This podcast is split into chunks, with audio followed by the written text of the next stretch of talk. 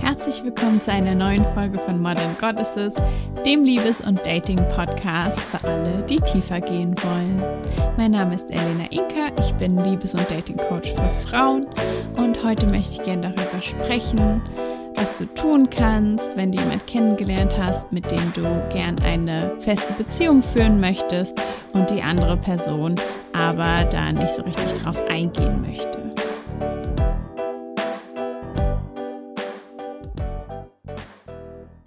Wir kennen vermutlich alle diese Situation.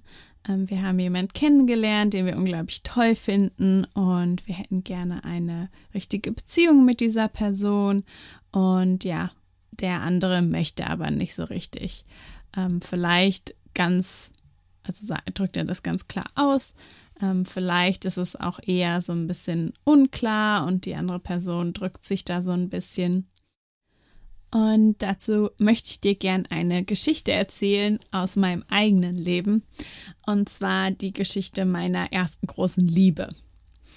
Und zwar ähm, genau, habe ich ihn kennengelernt, da war ich so 15 und ich war unglaublich in verliebt und wir waren ganz kurz zusammen, so für zwei Wochen, glaube ich, als ich halt 15 war.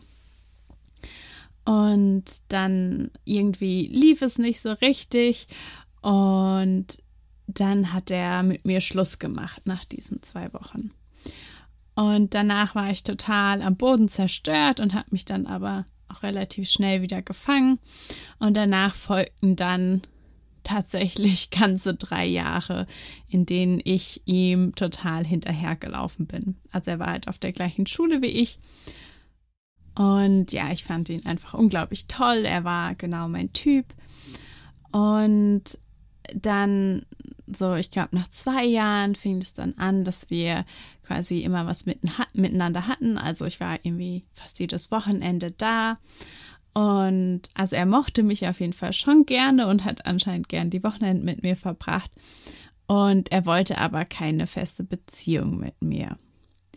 Und ich war halt ja verliebt und habe das hingenommen ähm, und habe dann aber irgendwann nach fast einem Jahr beschlossen, dass ich quasi bis zu meinem 18. Geburtstag entscheiden werde, wenn er dann nicht mit mir wirklich zusammen ist, dass ähm, ich dann Schluss mache.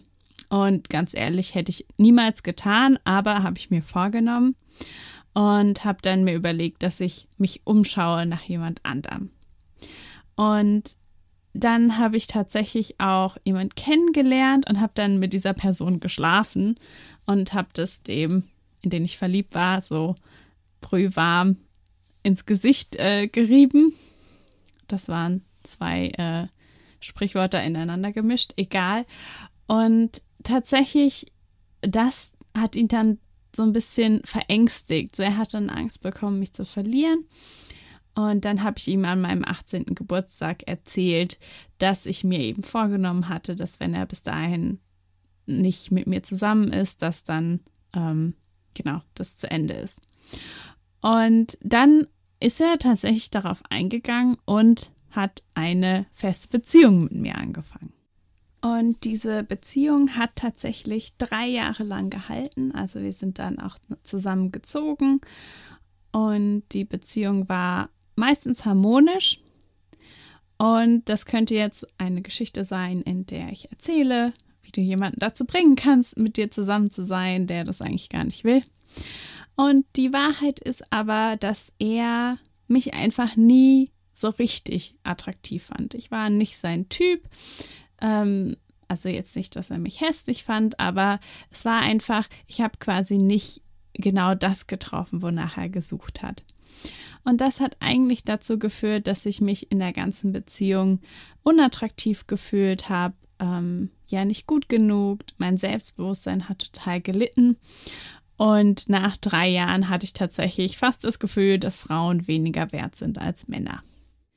Und ich meine, ich würde das Ganze niemals bereuen als, also es ist einfach Lebenserfahrung und der hat mich sicherlich auch in anderen Hinsichten zu schätzen gewusst. Und trotzdem kann ich aber heute sagen, dass ganz ehrlich, wenn er dich nicht unbedingt will und du es schaffst, ihn irgendwie dahin zu manipulieren, dass er eine feste Beziehung mit dir anfängt, wirst du dir damit höchstwahrscheinlich keinen Gefallen tun. Und zwar könnten die Resultate davon unterschiedliche sein. Also es könnte einmal sein wie bei mir, dass du einfach nie das Gefühl hast, gut genug zu sein, dass du vielleicht einen Partner hast, der dir die ganze Zeit klar macht, so eigentlich ist es nicht hundertprozentig, was ich möchte.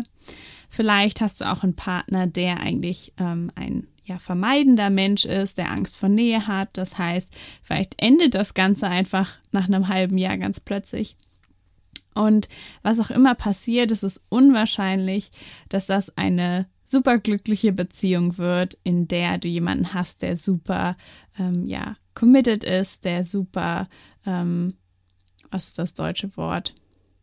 Also der wirklich unbedingt mit dir eine feste Beziehung führen möchte.